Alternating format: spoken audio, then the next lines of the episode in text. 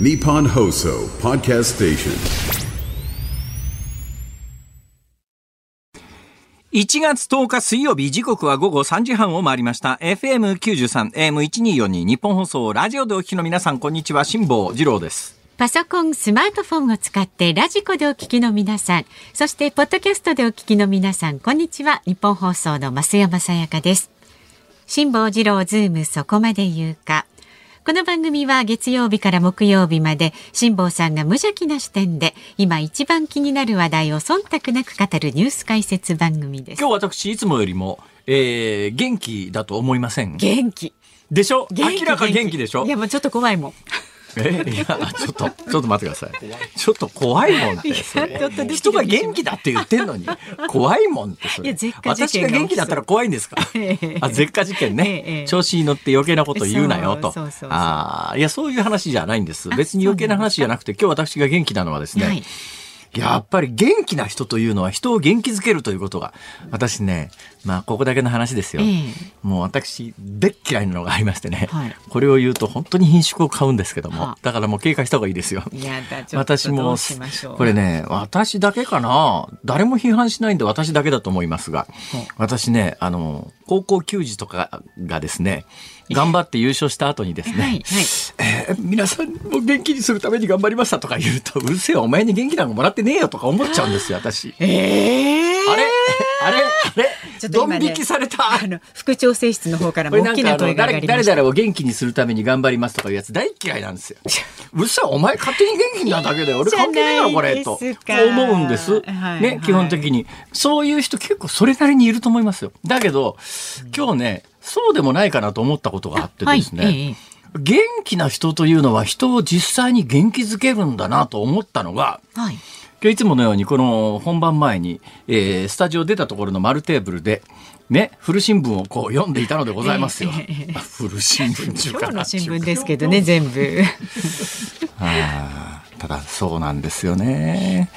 一昔前は新聞しか情報がなかった時代って、なんとなく、まあ、まあ、テレビ、私はテレビの現場で仕事してきましたから、ええまあ、テレビの方が早いよねと。だけど、まあ、新聞も半日遅れぐらいで、えーそれなりに新しい情報が載ってるというような認識で受け止めてるわけですよ、はい私の世代は。ところが私のあのバカ息子世代になると、まあもう新聞なんか読んでるの見たことなくて。でも若い方そうですよね。でほとんどの人はスマホ取り出してスマホでニュース見たりなんかしますよねねだけどそのスマホにニュース上げてるのは誰かっていうと結構既存のメディアだったりするんで、ええだ既存のメディアがいるかいらないかっていう議論とっては全く別の議論として新聞を読むとですね いやこの話はだから今朝の朝刊でもはい。午後になって読んでると、えー？この話が今朝の朝刊かっていうなんかそんな印象があるので。ね。別に古新聞というのを悪口で言う使う使うつもりはないんだけれどもやっぱメディアの速度伝達速度みたいなものが急激に今世界的に変わりつつあるような、ああそれは確かにね。えーいうようなことを思いながら、はいはい。新聞とにらめっこしていたらですね「辛、坊、さん!」っていう元気な声がええあの丸テーブルの前で鳴り響いたんですよ。はい。へえ、辛坊さんっていう声に反応してふっと目を上げたら、左から右に向かって男性が一人走り抜けていくんですね。ええうわーと思ったら、あ森脇健児だと思って。いらしてましたねナイツさんとこにね森。脇健児さんは、はい。すごい方ですね。普段でも走ってますね、この人は。社内でもね。この人ずずーっと走ってんだなと思って。えええびっくりしました。お元気ですねいや、ほいで、まあ、私、昔ね、森脇健児さんとは、えーローカルで番組をやってたことがあるので、まあ、面識がないわけじゃないんで、ええー今どうしてんのみたいなことで、二言三言会話をしてですね、はいその後、元気ナイツさんのゲストで、えーこれの対角線上にある、はいはいあの、美味しいもんがいっぱいテーブルに並んでいるスタジオの方にじ。ゃないですか。はい。走っていかれたんです。ええええ 走っていかれたんですが、その姿を見ていて、ああ、元気だな。森脇さん、いくつになったんだろうと思って、実は調べてないんですが、私の記憶で言うと50代もうそろそろ後半ぐらいにはなってるはずで。後半ですよね。確実にですよね。はい確実に。だから私よりは若いのは間違いないんですけれども、でも、え、あ、今、鍋谷君が調べてくれました。56歳。56歳当年とって56、うんはい、えー、56歳56歳といやですよ、一昔前は人生50年いや天の内をくらぐれば言えばブルシンのいやもうなんか今日絶好調に元気なんですけど。森脇健児のせいです。はいそうです。いいことでしょこれは本当に。56歳、まあなんか今日いろんなものを読んでいたらはいもともと人間というのは55歳ぐらいまでが寿命の限界点として設計されていた生き物ではないのかという話が。だから人生50年って日本で長らくこうええ。言い古された言葉がありますが、はい。あながち間違いでもないだけど今もう人生どうですか？人生何年って聞かれた時に何年ってお答えになられます？ええ希望直感で。人生何年？80年。えええ80年ですか？まあ確かにね、うんえーあのー田島陽子さんという方がいらっしゃるわけですよ。昔法政大学、法政大学だかな？なんか教授をやってらした方で、今でもタレント活動をしてらっしゃると思いますが、今年になってからおそらく、まあご老人のための施設にお入りになられるというようなことがちょっとニュースになったような気がします。ええええ私関西でずっと長年一緒に仕事してまして、えーご自宅は確か軽井沢で銀座にも事務所があったはずで、い。まだに第一線で頑張ってらっしゃるんですが、あの方が長年、私は90何歳まで忘れ、こ細かいことは忘れましたけれども、まで生きるのよってすごい宣言されてて、おー。もうご本人に話聞いた時には、その90何歳には理由がはっきりあってですね、ああ、そうなんだ、と思った記憶があって、で、今年になって、は確か82歳かなんかで、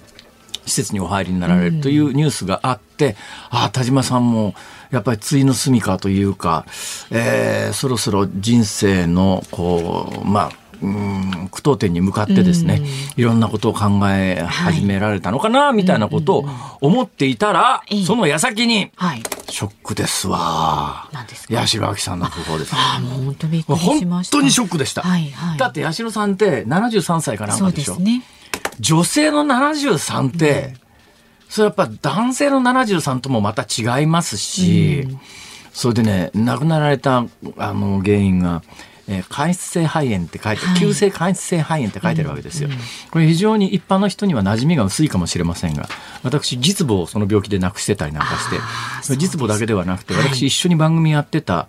まあ、皆さん、関西方面だと有名な三宅久之さんという元毎日新聞のええはいはい。OB の方、ええ。あの方も私の記憶で言うと最後は間質性肺炎というふうに伺ってますしそれから参議院議員だった河池義忠さんっていう方がいらっしゃってこの方も割と若くして亡くなられたんですが、この方もですねもしかすると死因は公表されていないのかもしれませんがそうだとするとごめんなさいなんですけども亡くなられる2年ぐらい前にボソッと「うんしもちゃん俺実はな間質性肺炎なんだよ」っておっしゃってたんです。それからしばらく元気にテレビ出てらしたんですけども、2年ぐらいで訃報が届くというようなことになられて、えーあまり一般的には認識されていない病気かもしれませんが、は実は相当いらっしゃるんです。で私のイメージで言うと私もね実母をその病気で亡くしてるんで、ん。自分も、まあ、遺伝的要素が別にあるというふうに伝えられてる病気ではないんですけども、私もともとあの高校ぐらいに喘息になってですね、一番ひどい時にはもうほとんど気管喘息ってね発作が起きると何が起きるかというと気管支っていうのがありますね、はいはい。メインになってる喉のところにあるのが気管でここから両方の右と左に肺に分かれるところが気管支っていうところなんですが、ここが喘息の発作が出るとギューって狭くなるんです。狭くなって苦しくなっちゃうんですよね。本当に狭くなるとですね、はい。うん。針の穴ぐらいなんかものすごい細いところで呼吸のやり取りをしなきゃいけなくて、あの喘息もねバカにしてはいけません。命に関わりますよ。そうん非常に苦しいので、私もその経験があるもんですから何年か前にやっぱりちょっと呼吸器がすごく厳しい状況になった時にあれ？と思っええて病院に駆け込んで私めったに病院行かないんですが、この時の診断は気管支炎だったんですが、ただまああのその病気でそれも急性というかなり珍しい症例だと思いますがそれであの八代亜紀さんが73歳で亡くなられたというのが、実はものすごいショック風って、ね、あーショックだなと思っていたら目の前を左から右に男性が走り抜けるわけですよ。ね。元気な元気なね。うわこんな人もいるんだ。森脇健児さん元気をありがとうございました。元気をいただいたようです。そうだ、マルテーブルつながりでもう一つだけね、俺を昨日言おうと思って、他の話に行っちゃって、ええ。忘れてたことがあるんですが、昨日なんで、はい。ナイツさんのスタジオの前にあるええ。年賀の商品に関して、うんちくを傾けたかというと、伏線がありましてねこの伏線を語るのがメインだったんですが、あそうなんですか？はい。えー昨日もその古新聞を見るために、新聞だから新聞ですよ。テーちゃんとブルで新しい情報出てますかはいにらめっこしていたらはい。この間はありがとうございました。リンゴをご紹介いただいてって言って、ふっと顔を見上げたら松本明子さんああです。そうですか。もう逆にお礼をいただいちゃったりなんかしても申し訳ない申し訳ないです。一ね個盗んで食いましたみたいいやまな。あそんな盗んではないですよ。してたらその後ですね、はいお年賀ですって言って、ええー、トラヤの羊羹の小さいやつあるじゃないですか。あれいただいて、まあ気遣いの方ですから、あこさんは本当に。関東の芸能人の方は、年初の番組にはお年賀を持ってこなきゃいけないんだと。またここで確信を得ここがたわけですね。スタートの話で、この話をしたいがゆえにナイツさんのスタジオをうろうろしてて ナイツさんの差し入れがあったっていう話をしたんですけども、ええ。その松本愛子さんに御礼申し上げるという 昨日機会を失ってしまいまして本当にありがとうございました、ねえ。お気遣い松本明子さん並びに森脇健児さん。元気をありがとう。ありがとうございます。来年は私番組が存続していたらお年賀を持ってこのスタジオにやってまいりますと昨日宣言をいたしましたそうなんですよ。はいだから、あの、皆さん、リスナーの方が年ちゃんと。末になったら完全に忘れてますいやいやいや聞いてらっしゃる方が覚えているようにというのをお願いしてありそんなことは。覚えなくて結構です どうぞ先行ってくださいはい、今日はあの元気な辛坊さんとね珍しくお送りします。えー、ズームそこまで言うかですが、この後は昨日から今日にかけてのニュースを振り返るズームフラッシュ。で4時台には岸田総理大臣土曜日に能登半島地震の被災地入りで調整という話題で5時台は月1レギュラー第一生命経済研究所首席エコノミストの長浜俊弘さんに能登半島地震日本経済に与える影響はということを伺います。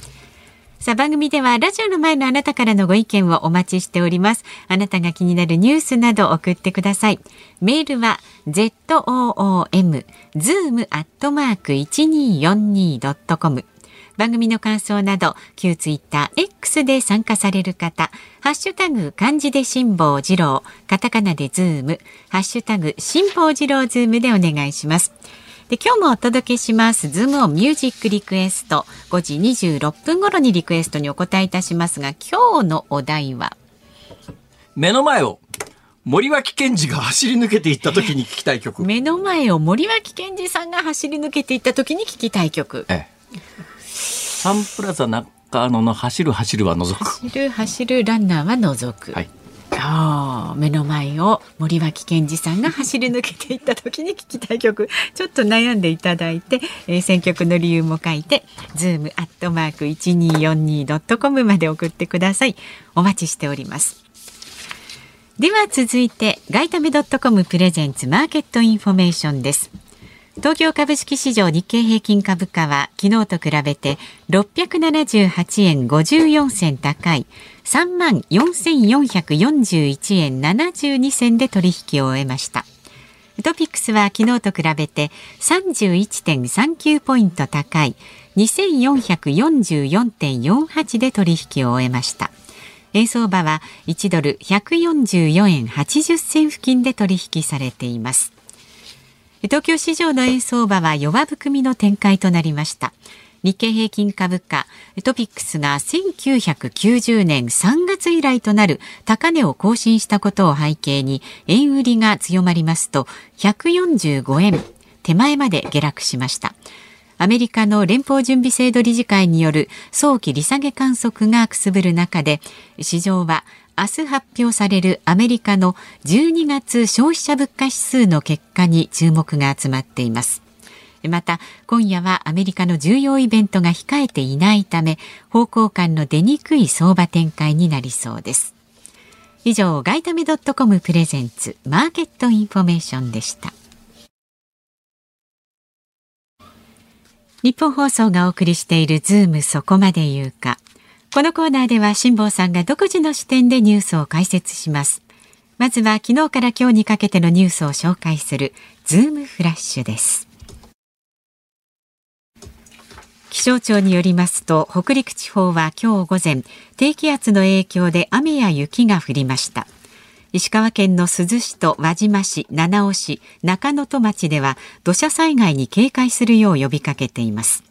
また石川県は昨日珠洲市で6人が災害関連死で亡くなったと発表しました。能登半島地震で災害関連死が確認されたのは初めてです。アメリカ軍普天間基地の移設先名護市辺野古沖での大執行に伴う工事をめぐり今日軟弱地盤がある大浦湾側での工事が始まりました。沖縄県が地盤の改良工事を承認しないことから国土交通省が代わって承認する大執行を行い工事の準備作業を進めていました。中国の国家安全省はイギリス対外情報部 MI6 に協力していたとして外国人1人を摘発したと発表しました。国家機密など17件をイギリス側に提供した疑いです。北朝鮮の朝鮮中央通信は金正恩総書記が韓国について最も敵対的な国家との認識を示したと報じました。韓国の国会で昨日食用を目的とした犬の飼育や販売などを禁じる法案が可決されました。厚生労働省が今日発表した去年11月の毎月勤労統計調査によりますと現金給与総額名目賃金に物価の変動を反映させた実質賃金は前の年の同じ月と比べて3.0%マイナスとなりました。軍事転用可能な装置を不正輸出したとして大川原化工機の社長らが逮捕・起訴され後に起訴が取り消された問題で東京都は警視庁や東京地検の捜査の違法性を認定した東京地裁の判決を不服として控訴する方針を固めました。雨の墓場や船歌などのヒット曲で知られる演歌歌手の八代亜紀さんが去年の12月30日急速進行性間質性肺炎のため亡くなっていたことが分かりました。73歳でした。まあ、冒頭あの番組の冒頭八代亜紀さんの訃報については結構詳しく喋りましたがあの最初の症状がなんか皮膚炎みたいなもので出たのが去年の8月ぐらいなんですって。でその後いろいろ検査してえーまあ、膠原病という免疫疾患の一種であろうみたいな話で、うん、えー、まあ、間質性肺炎がこんなに急速に進むってそんなにないんで、はい、ですけれども本当にねまあ残念ですね、うん、73歳。その一つ前のニュースで、えー、この番組でも本当に詳しくお話ししました。えーやっぱ警視庁と東京地検のやり方はあまりにもひどいということで全く違法性のないものを海外に輸出したのに違法だって言われてちゃんと証拠調べしてりゃ、あの冤罪だということが分かったはずなのに、ろくな証拠調べもせずにいややってないっていう人を延々拘束してたんで、はい、えー、がんの手当が遅れてその人が亡くなると、うん、でこれに関してちょっとこれあまりにひどいということで東京地裁は1億数千万かな？確か東京都と国に賠償を命じたんですが、えー、東京都と国、まあ、今のニュースでは東京都だけなんですが、はい、おそらく、えー、国も同時に、あのー、控訴っていうか一審東京地裁段階ではだけどこれ二審がやったからといってですね判決ひっくり返る可能性はまずないと思いますね。うん、一審のいろんなあの証拠の認定状況を見ると、はいはい、だとするならばやっぱり間違ってることは間違ってるということでちゃんと認めなきゃいけないんだけど、おそらく過去の慣例に従うと、こういう、まあ、あの、行政相手に、えー、損害賠償請求を起こされて、行政側が負けると、なんか自動的に、あの、控訴っていうふうにしちゃうんだけど、ちょっと今回のケースで東京都国の控訴は、まあ、ぶっちゃけありえねえなっていう感覚は私なんか持ちますけどね。間違ったらやっぱりね、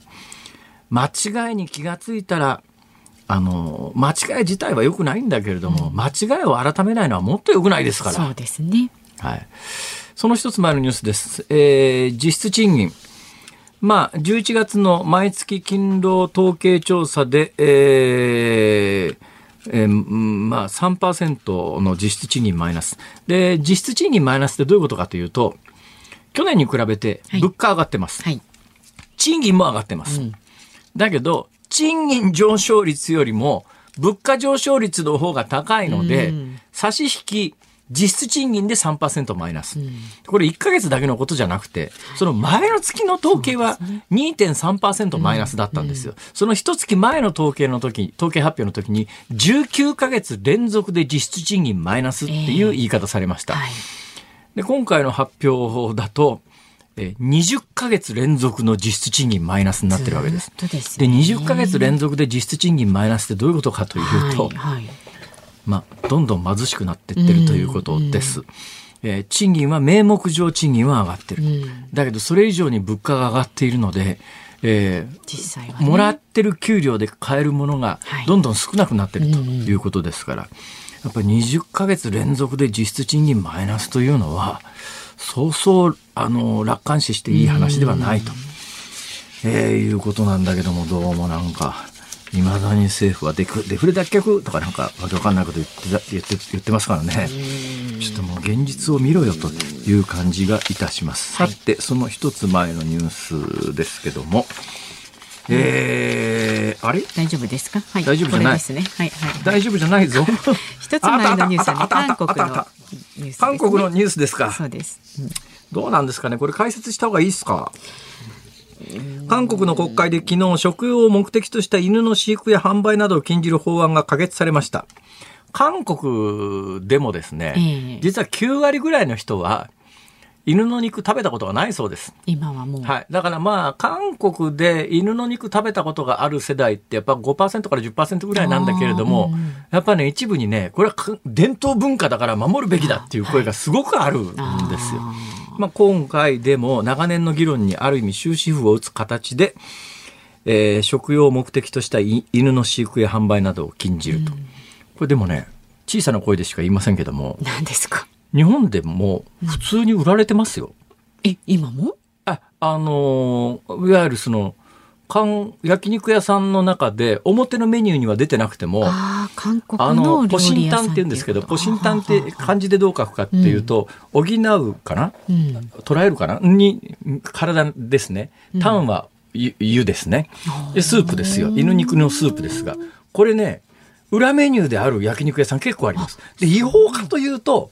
実は日本でん犬を食肉にするという行為は動物愛護法違反になるはずです。はいええだけど、例えば韓国で肉になった状態のものを輸入してきて店舗で出すことに関してはえ、ええ多分ね、制限ないはずです。えなるほど。だから、表のメニューでは出さないけれども、裏メニューでは結構日本の焼肉屋さんでも、本格的な焼肉屋さんで、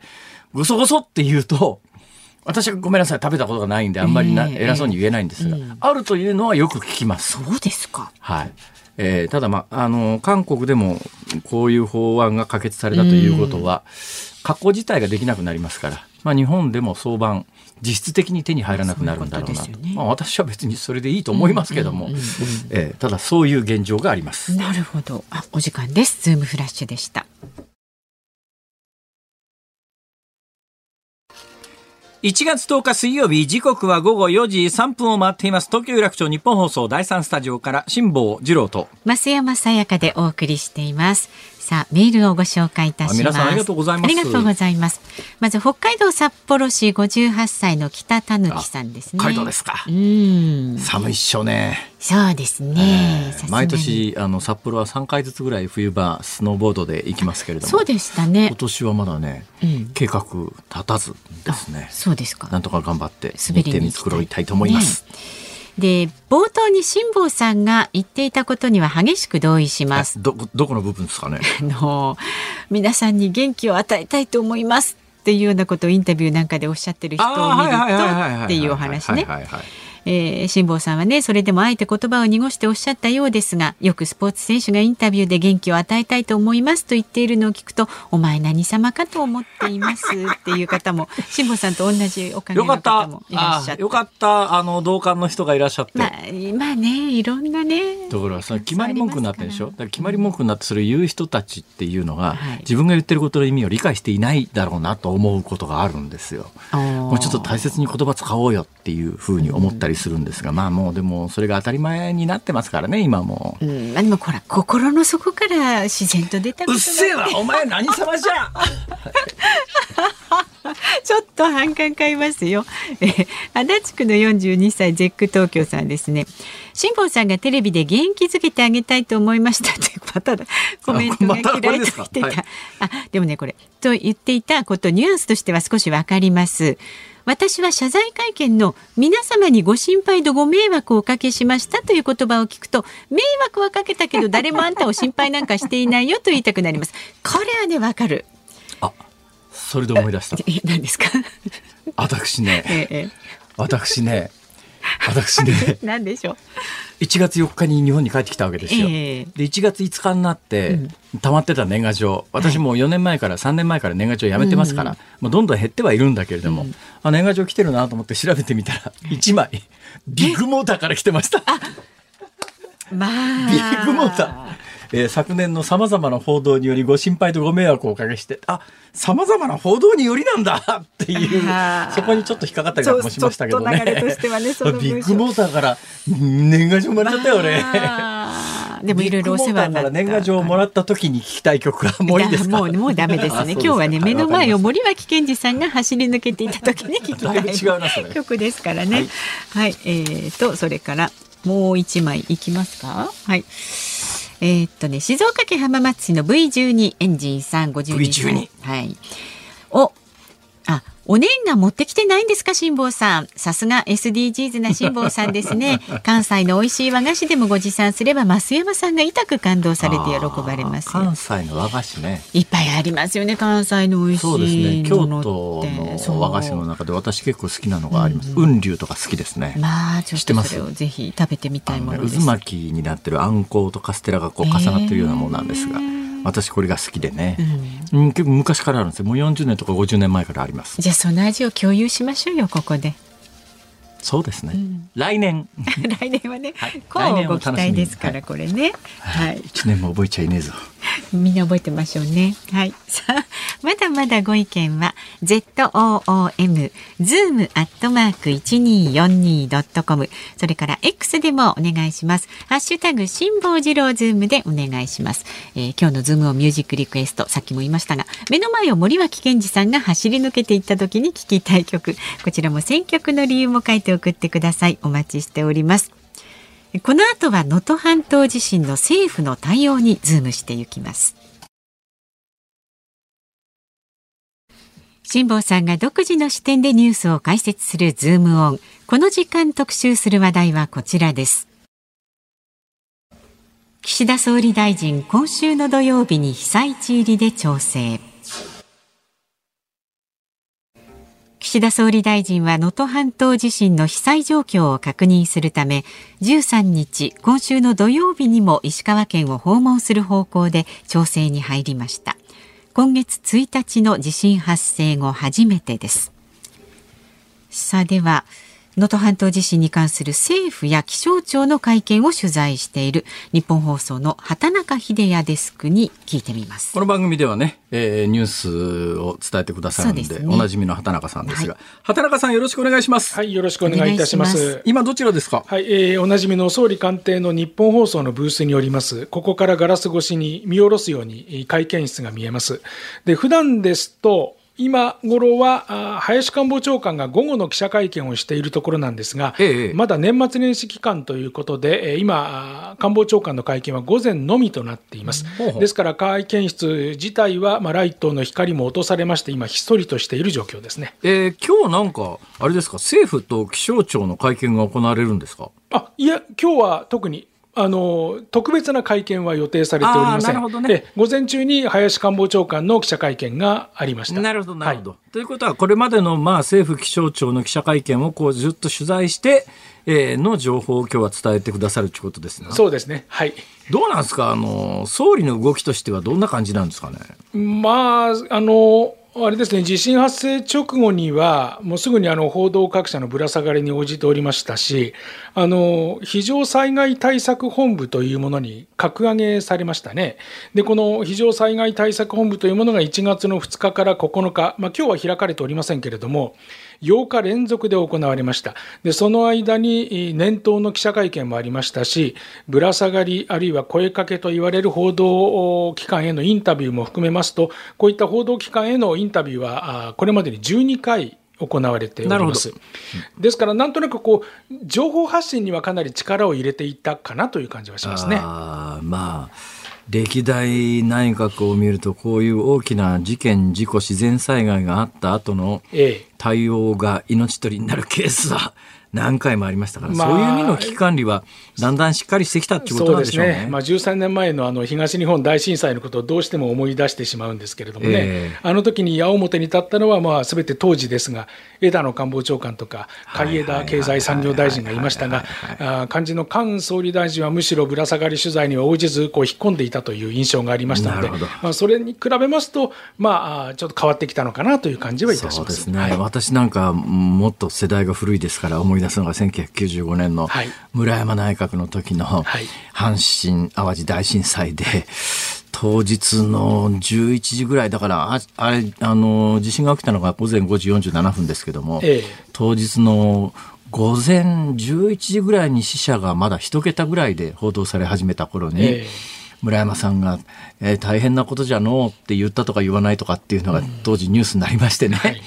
あの当時に比べるとまあだいぶ進化したのは進化したんだろうなとは思いますね。そうですね、ですからあの、ある世論調査では、内閣の支持率自体は相変わらず低迷はしておりますけれども、この地震の対応については、まあ、迅速だという評価が、あ非常に肯定的に捉える声が多いという状況ではあります。ああ、そうですか。はい。はい。じゃあまあ、あある意味今回の危機管理官体制に岸田政権としてははい。失敗しなかったということなんでしょうけども。まあ、いろいろ課題はあるかと思いうんますけれども、その課題で言うとね、私なんかやっぱりちょっと気になってるのが、ええ。あの、自衛隊、まあ、この自衛隊に関して言うと、ええ。阪神・淡路大震災の時なんかひどくてですよ、あの、地元の自治体が、あの、自衛隊、自衛隊はもう、あの、いつでも出動できるように、えー駐屯地内でスタンバってんのに、はい。えー要するに自治体の長の判断がないと、じ自衛隊はその民間のところに出ていけないというのがはい。当時あったんで、ええ。自衛隊はずっ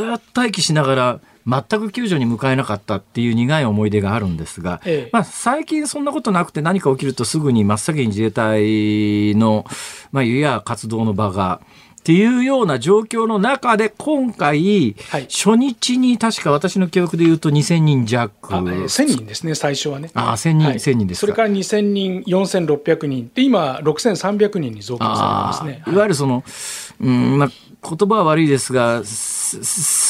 あの、なんとかの兵法でいうところの戦力の蓄次投入ってやつですよね。はい戦線の拡大に伴って、あの、へ兵隊の数を増やしていくというのがありますが、これはもう要するに兵法としては一番まずいやり方っていうのが、これはもう定説なんですけども、ちょっとずつちょっとずつ増やしていくっていうのは、はいどうなんですか、やり方としては？どうでしょうかね、ただ、あの岸田総理はもちろん反論はしてるんですよね、ええその指摘は当たらないと、少ないんではないかという指摘に対して。というのは、あ今回はあのまず、現地に大規模な部隊が存在していないというのがあります、それから半島という地理的な条件、道路の寸断、その中で最大限の人員を投入してきた、人数だけで比較するのは適当ではないと、まあ、このように反論しております。まあ、確かにその今回、半島ということで、道路が寸断されている、それから海の方もこう隆起がして、なかなか船がつけない状況とはあいうような条件の中で、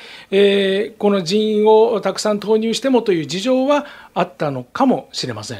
えーただ、当然、今の辛坊さんのような指摘というのは、当然これから議論になっていくとは思います。さて、えー、岸田内閣というとですね、まあ、あの、国会はいつ頃どんな形で召集になるんですかね、これ。まあ、今のところはですね、えー、今月の21日の週という非常にちょっとあの幅を持った形で、えー、今伝えられておりますけれども去年ちょうどまあ、26日ぐらいではないか、1月26日ぐらいではないかという声が支配的だったんですね。26日は金曜日ですね。金曜日です。はい。はい、21日は日曜日だから、まあ、改革すると、早いと22日の月曜日ですかね。ねえー、ただ、まあ、今ありました地震の影響で、これが早まっていくんではないか。また、あの、野党からは、この国会召集の前にですね、予算委員会の集中審議をした方がいいんではないかと、こういう提案がありまして、で、これについては与党も前向きに検検討しているということなんですね。ですから、そういった審議、地震関係の審議そのものは、もうちょっと前から始まるのかもしれません。なるほど。はい、まあ、あの、今回の通常国会の開会時期というのは、例の去年から進行中の東京地検の安倍派のキックバック問題で、ええ。ー、国会開会中は国会議員は不逮捕特権があって、え、まあ、あの不逮捕特権があるから絶対逮捕されないというわけじゃないんだけども逮捕するには院の承諾がいるというような状況の中でいうと検察も国会が始まっちゃうと動きづらくなるので、はい、えー、そういう意味ではあある今進行中の東京地検の捜査がどの辺を、つまり着地点に見ているのかということも合わせて、はいこの国会開会時期って非常にデリケートなことになってますよね。ということになりますね。ですから、まあ、当初は26日という、そういう案が支配的だったわけですが、ちょうど先ほどですね、ええ、自民党の臨時総務会が開かれまして、はい、えー、自民党のこの政治と金の問題に対して、あの政治刷新本部の、えー、設置が正式に決まりました。え、そこであの岸田総理大臣、まあ、総裁としてですけれども、挨拶をいたしましたけれども、明日初会合ということもありまして、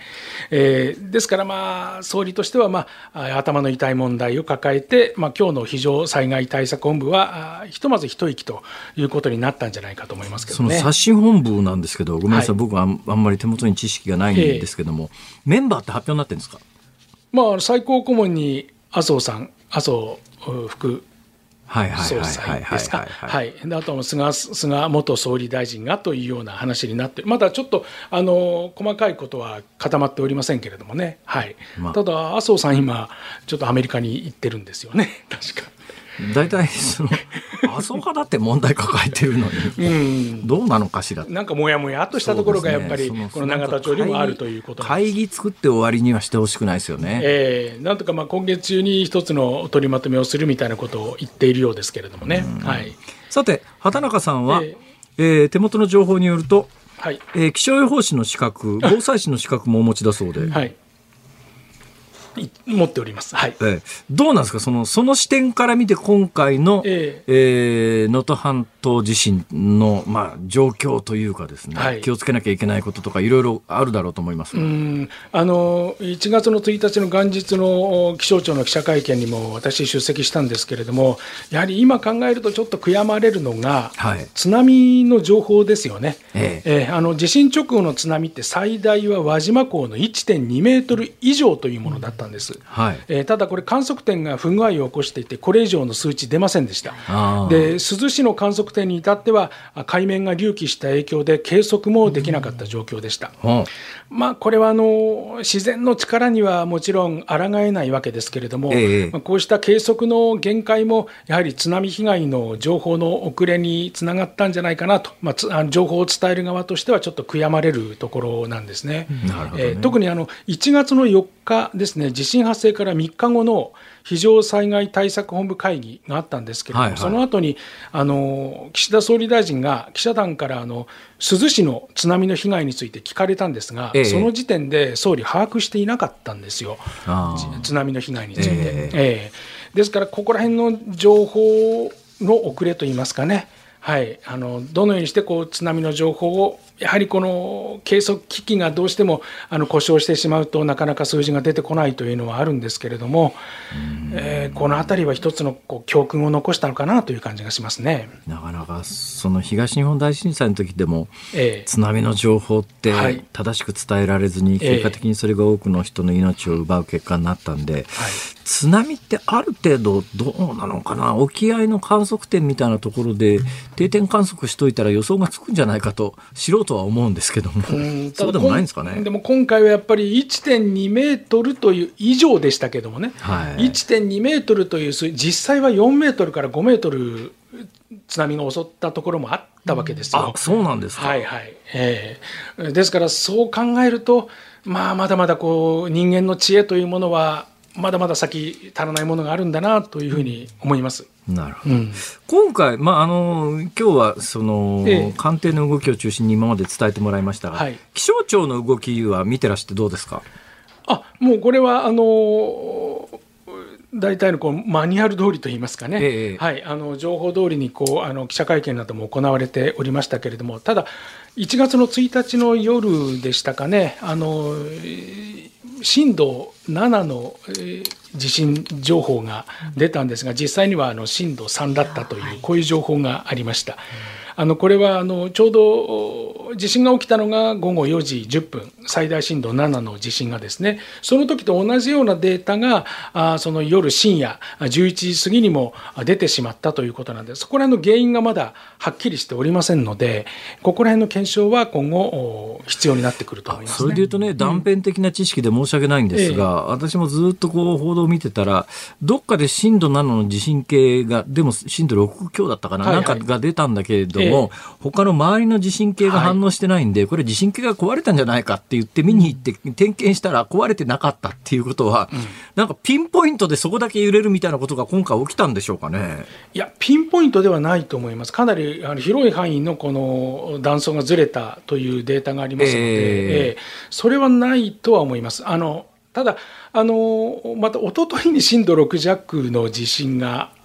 たんですよね。ほうほええあそのその時はあのやはり記者会見があったんですけれども、実際にこれは震度6弱だったのかというのは、あの今後また調査ということになるようですけれども、まあ、ちょっとそのあたり、あのやはり地盤がどうなっているのかというのは、まあ、今後また検証していかないとおいけないかなということですね。まあ、あの畑中さんにこれを聞くのは酷だというのを多分100も酷だいやいやここから先に伺うことですが100も承知で聞くんですけども はい、例のよく新聞なんかにはい。日本列島が色分けされてるあの確率論的地震動予測地図ってやつがありますよね。えで私が知ってる限り最新版2020年度版というのを地震発生後見たら能登半島って、えー今後30年以内に震度6弱以上の地震が起きる確率っていうのは0.1%から3%になってるわけですよ。でこれ日本列島でこれ私ねあのこの発表されだしてからずっとこう注目してるんですが、えーと東日本大震災も熊本地震も北海道胆振地震も、まあ、今回の地震もなんかその地震動予測地図で地震の発生確率が低いところばっかりで起きてる印象があって、あの地図を見な見てた多分能登半島の皆さんは、まあ俺が生きてる間はここは大丈夫だろうと思っても不思議はないだろうなと思うんですが、どうですかね、能登半島の地震っていうのは、やっぱり多くの専門家にとって想定外だったんでしょうか？う難しいですね。えただここの地域というのは、実は2、3年前からあ地震が割とそう頻なんですよね。だからましたね。2020年度版だとほとんど空白地域なんだけど、はいそのこの2、3年は結構地震群、群発地震というか小さな地震がたくさんあるあったっていうのは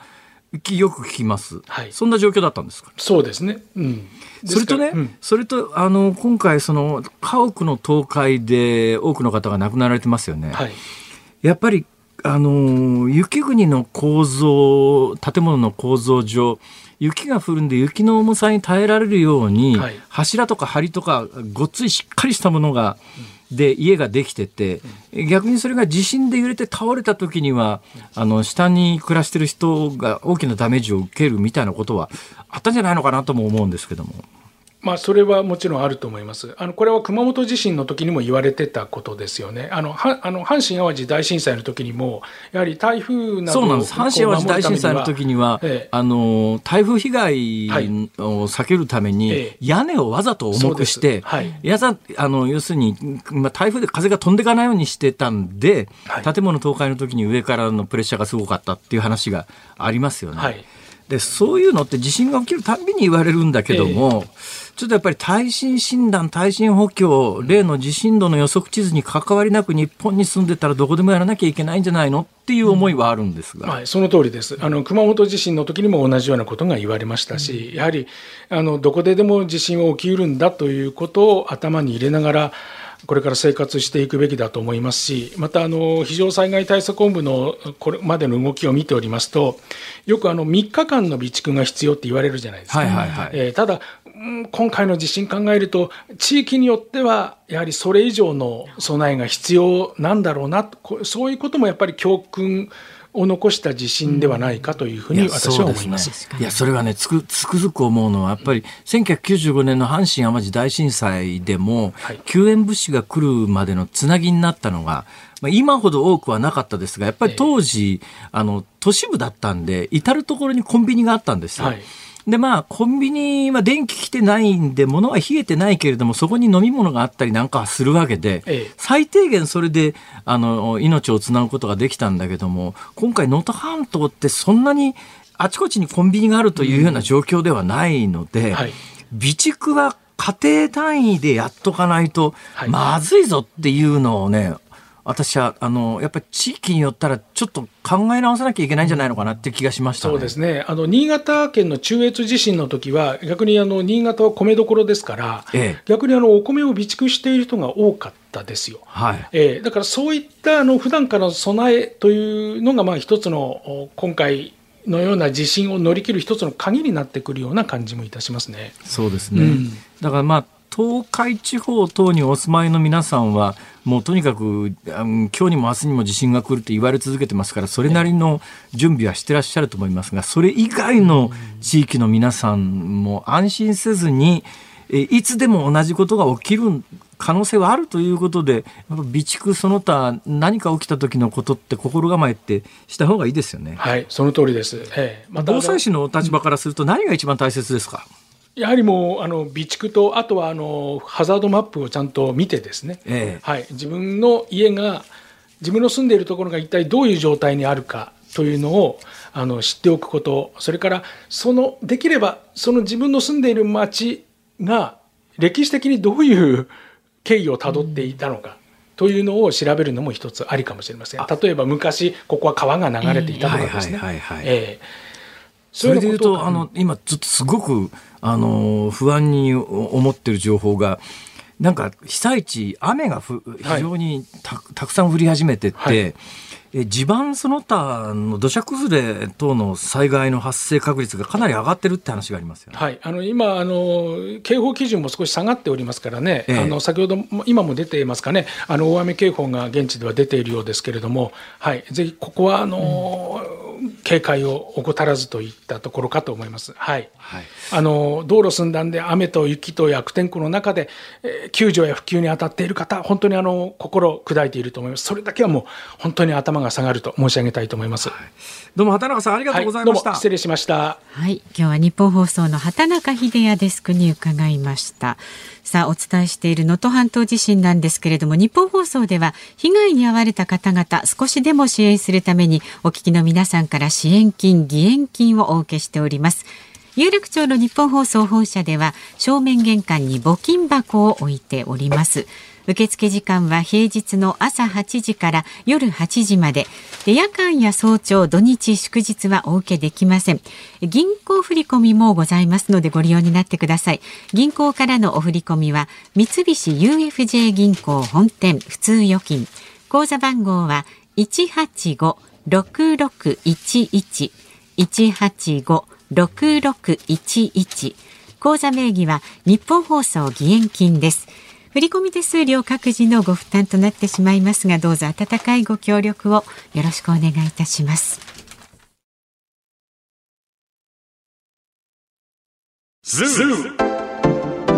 日本放送辛坊治郎ズームそこまで言うかをポッドキャスト YouTube でお聞きのあなた増山さやかです。飯田浩司です。お聞きの内容は配信用に編集したものです辛坊治郎ズームそこまで言うかは月曜日から木曜日午後3時半から生放送でお送りしています。ラジオの FM93 AM1242 に加えてラジコでもお聞きいただけますよ。ラジオラジコでは配信版では聞けないあんなことやこんなことがいっぱい。さらにリポーターがあなたの街にお邪魔する中継企画やえ辛坊さんが夕刊フジの記事を解説する夕刊フジそこまでズーム。えそして生放送でしか参加できないリスナー参加コーナー。ズームオンミュージックリクエストなど盛りだくさん。ぜひラジオラジコでも辛坊治郎ズームそこまで言うかをお楽しみになってください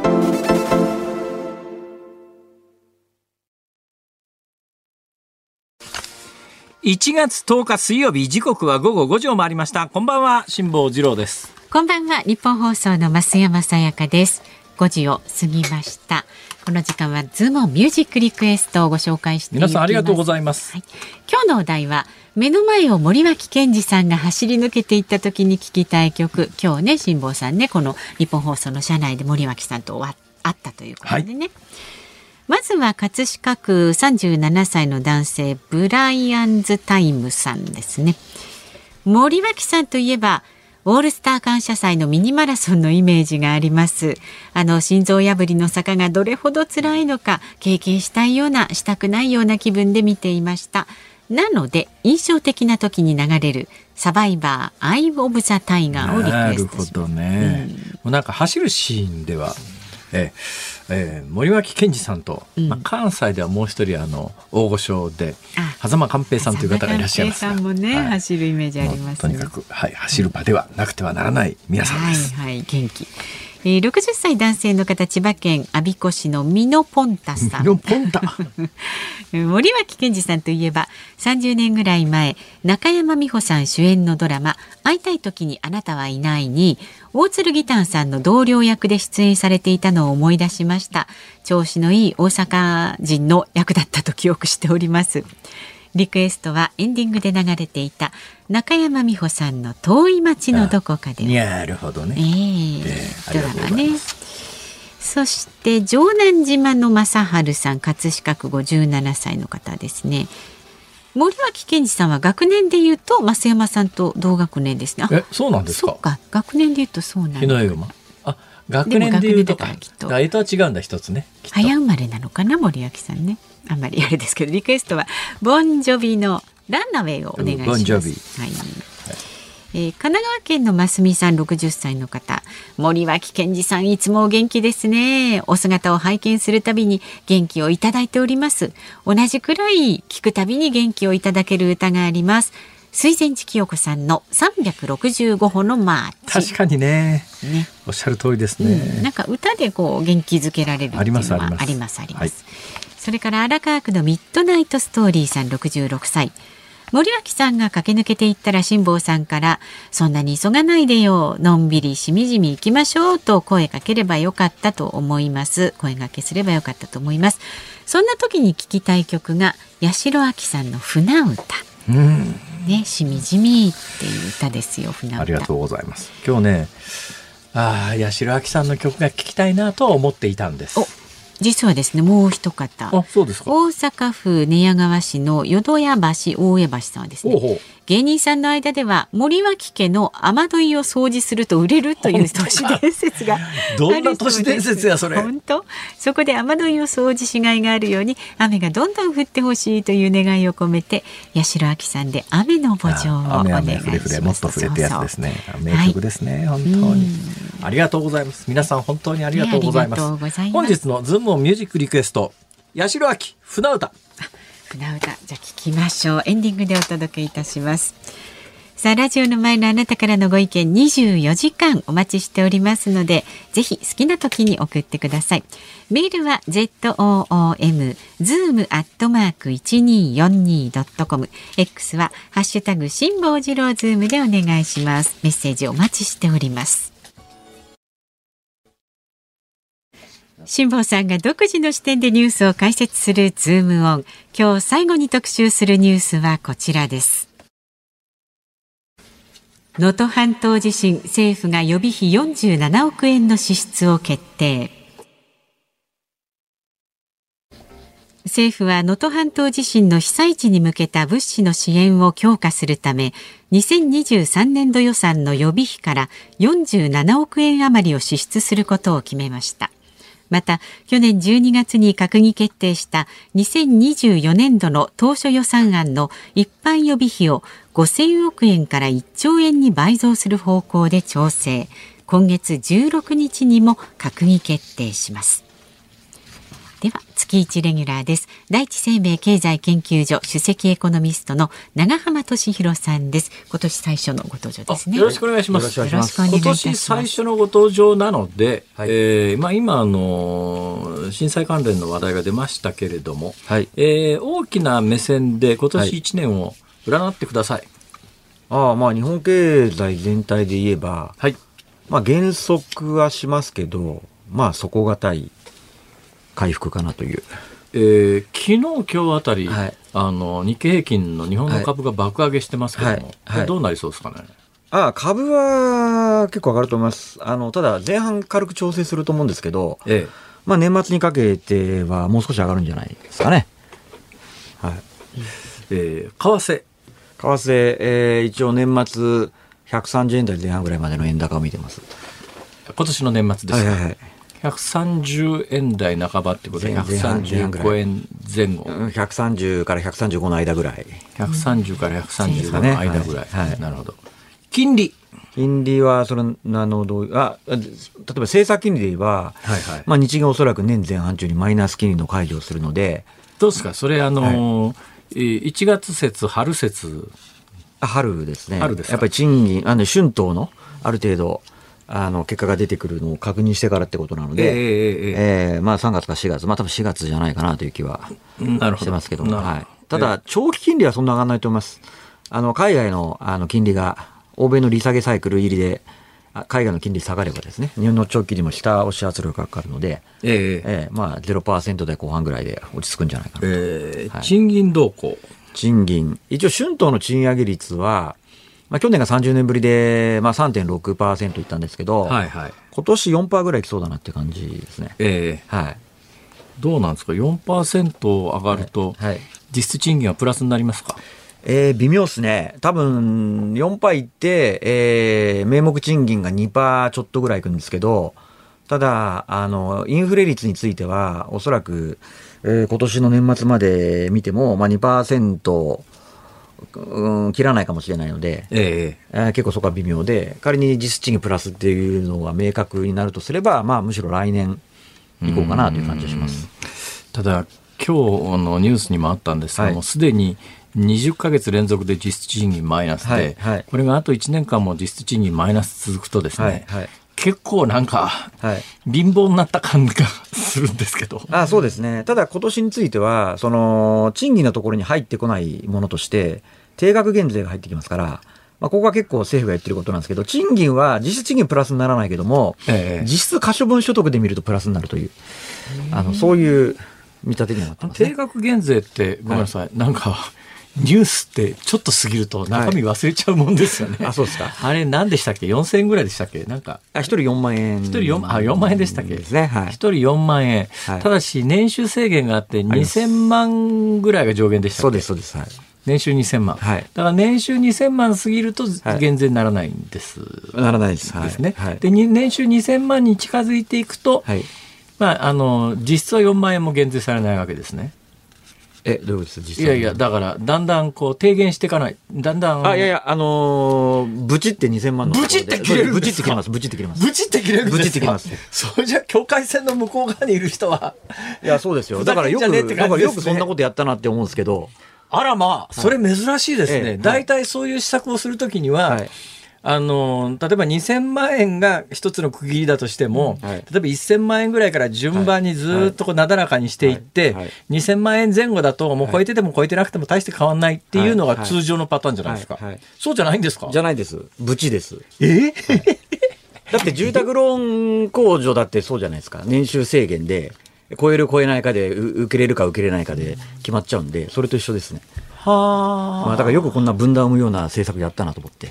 あでも政治的には多分2000万超えてる人年収2000万超えてる人ってごくごくわずかなのでそこは切り捨てても政治的ダメージは少ないという判断ですよね。逆に言うと別にそこ切らなくても財政的な負担ってほそんなにつまり増えないんで。2000万円超えてる人はほとんどいないわけだから、そこでその、ブチって切らなくても、出銭はほとんど変わらなかったのに、はい。要するにそこで切るということは、えー高額所得者は、あの、えーそういう優遇はしませんという政治的アピールのためですね。まあですね。ただ、あの、巷でいろいろ聞いてみると、ええ。一方であれじゃないですか、あの、住民税非課税世帯には、まあ、世帯当たりですけど、7万円も配ってるわけじゃないですか。はいはい。そうすると結局まあ、働かない人ほど恩恵を受けるっていう、まあ、再分配政策だからそうなのかもしれませんけ住ど、民税非課税、それがね、あの、私なんかで言うと、まあ、住民税非課税世世帯で、貧しい子育て世代等に優遇してお金を差し上げるのは、うん。私は政策として間違ってないと思うんだけど、住民税非課税世帯というのの内訳をよく見てみると、年金生活の高齢者だったりなんかが中心だったりなんかして、これ明らかにはい政治的な意図があるというふうにはい見られてもしょうがないですよね。あその通りだと思いますね。やっぱりね、あの、シニアの方の方がね、あの、投票率も高いし、選はい。いいんですか、こういうことで？良くないと思います。はい。だ本当になんか、なんか、人々の就業意欲を削ぐような政策をやるので、私はこれ、けしからんと思いますね。はいそうですよね、なんとかしてください。いや、もうどうにもしようがもう 決まっちゃったのでないんですけど、まあそれはあれじゃないですか。よくしかしそんな政策やりますね、この政権は。いや、そうなんですよ。いや岸田さんって以前から所得制限って好きなんですよね。昔もだから安倍政権の時に、はい確か、何でしたっけ、あの、えっ、と、政調会長かなんかやった時も、自民党の経済対策で給付金のやつ出した時も、確かなんか所得制限とか出してきて選挙のボリュームゾーンに対するアピールですよね。実際的な出銭で言うとほとんど関係ないのに、うですっていうことですわね。そうです、そうです。でもそれ、それって本当にアピールになってるのかなって結構私は疑問なんですけど。あーまあ、反感買うだけっちゃ反感ええ買だけ。そううですね。いや、だからそれも一つあれと思いますよ。支持率の低下に結びついてると思いますよ。だって税収が増えた分の還元って言ってて、税収を払ってる人の多くが高所得者の人なわけだから、で、岸田さんは最初は、その、親の年収の差で子供に渡せれるその減税の額は差別しないって言ってたのに、ええまあ結局ね、あの、まあ自民党の税調で宮沢さん中心に多分決まっちゃったんでしょうね。なんとかしてください。いや、もうなん、もう決まっちゃったからしょうがないです。はい。どーんとほら、もう今年は選挙があるらしいから。あ、そうですね。ええ中浜さん名前も売れてるし、まだ年も若いし。行こうええいやいや、いや、それは、いや、そんな私器じゃありませんので、あの、はい。勘弁してください。今年もこんな感じでいきますので。はい。よろしくお願いします。あのーえーちょっとずつお得情報などもええいただきながら、はいえー2024年進めてまいりますので、はいどうぞ一つよろしくお願いいたします。はいよろしくお願いしますよろしくお願いいたしますどうもありがとうございましたありがとう。ございます。はい、月一レギュラー第一生命経済研究所首席エコノミストの長浜俊弘さんでした。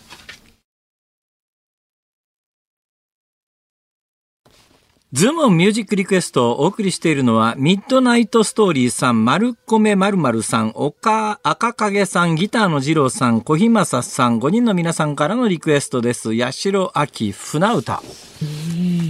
あやっぱ素晴らしい歌声なんかこうやってイヤホンね。で改めて耳でちゃんと聞くとね、こうなんかじわっときますよね。私、ちょっと特別な思い出がありまして、あって言ってもいい話系じゃないんですけど、私が社会人になってええ買った2台目の車がですね、中古車なんですけど、初代のフェアレディ Z。うん。まあその当時は中古車じゃないと初代のフェアレディ Z なんかなかったんですけど、ええ。初代のフェアレディ Z が、を買ったんですけども、この車に積んであったオーディオがですね、ええ。8トラックと言ってですね、あまあ当時1960年70年80年代にもまだかろうじてあったかな、トラック野郎の、八代亜紀さんっていうとトラック野郎の,、ねの恋人みたいなイメージがあるじゃないですか。はい。うんうん。トラックのオーディオってやつは、まさにこの8トラックというやつあーはでい、ガチャってガチャって入れてね。で普通のテープと違うのはエンドレスなんですよ。あ、あれエンドレスエンドレスなんです。ハチトラの特徴はエンドレスなんですよ。はい。だからずーっと八代亜紀がかかってんですね。私もなんかおまけについてきたハチトラのテープをガチャって入れたらいきなり八代亜紀にかかって、フェアリティとはちょっと合わねえなと思いながら、ハチトラのデッキで八代亜紀さんを聞いてました、当時。へーそうですか、はい、という思い出を語らせていただきました。ね、今日はね、お送りいたしました船歌。さあ、お聞きの日本放送、この後夕方5時30分からは伊集院光の種。今日のメールテーマ、種は、絶対匿名、パートナーには内緒の話です。今日のパートナーは日本放送、箱崎みどりアナウンサーです。で、6時からは鶴光師匠、お美和子様の鶴光の噂のゴールデンリクエスト。明日の朝6時からの飯田浩二の OK 工事アップは、能登半島地震被災地での医療支援の現状と課題について現地で医療チームの指揮を執る DMAT 事務局近藤久禎次長に伺うそうです。で明日の午後3時半からのズームそこまで言うかは木曜日ですから飯田浩司アナウンサーの登場です。えそうですね。特別ゲストとしてですね、ええ。ー岸田総理と公明党の山口代表にもご登場いただこうかと考えております。偽のね。一応ね。本物が出るかもしんねえじゃんか。辛坊治郎ズームそこまで言うか。ここまでのお相手は辛坊治郎と。増山さやかでした。明日もございます